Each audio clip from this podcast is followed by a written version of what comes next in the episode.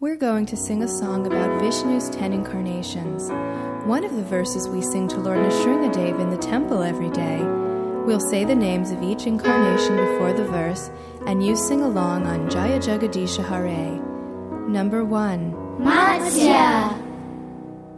Pralayapayodi jale dhritavana vedam Vitavahitra charitra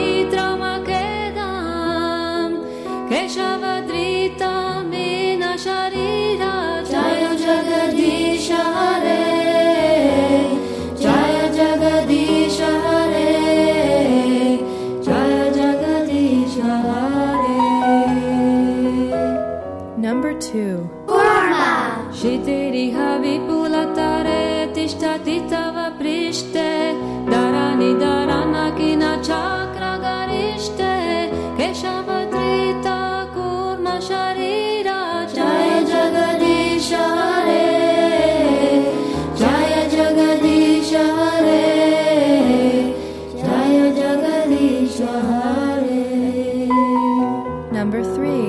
Raha Pashati dashana shikare dharani tavalagna. Shashini kalanka kalevani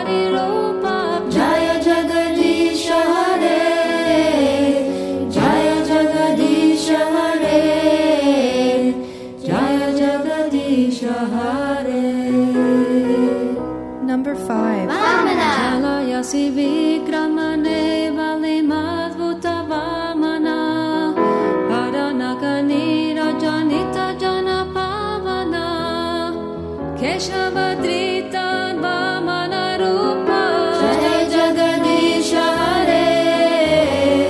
Jaya Jagadisha Hare. Jaya Jagadisha Hare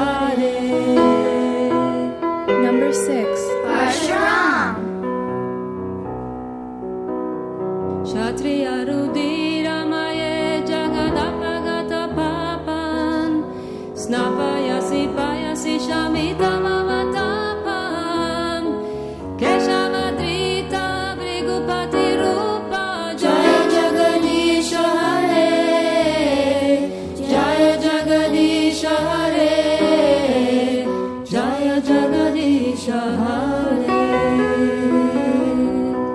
Number seven. Lord Ram. Vitarasi dikshurane dikpati kamaniyam. Dashamukhamali balim ramaniyam. Keshavadrita rama sharira. Jaya Jagadisha Hare. Jaya Jagadisha Hare. Jaya Jagadisha Hare Number eight. Lord Balaram Mahasiva pushi vishadeva sanam jalatapam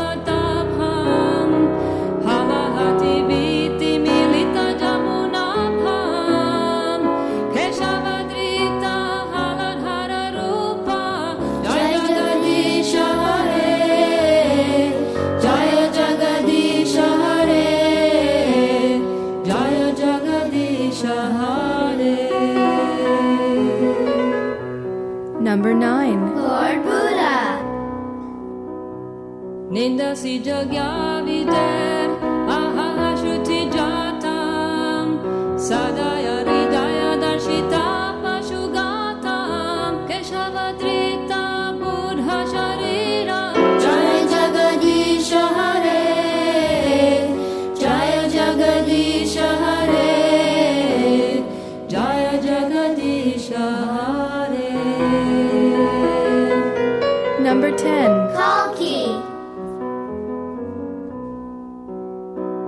Lechani vahani dane kalayasi karavalam tumi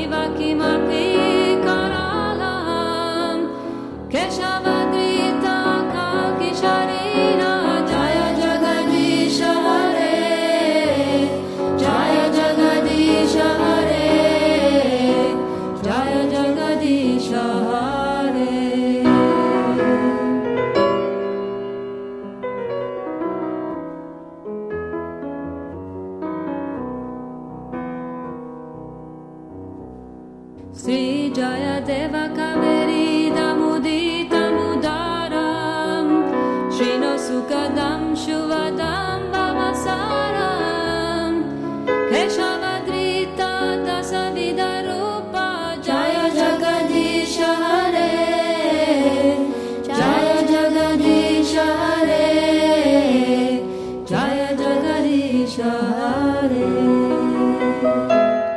Matsya the fish acted as a boat to give protection to the Vedas, which had become immersed in the turbulent sea of devastation. Kurma the tortoise held Mandara mountain on his back, which was used to churn the ocean of milk. Varaha the boar rescued the earth, which had become immersed in the Garbhodak ocean.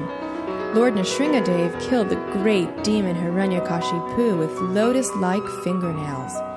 Vamana, the dwarf Brahmin, begged three steps of land from Bali Maharaj.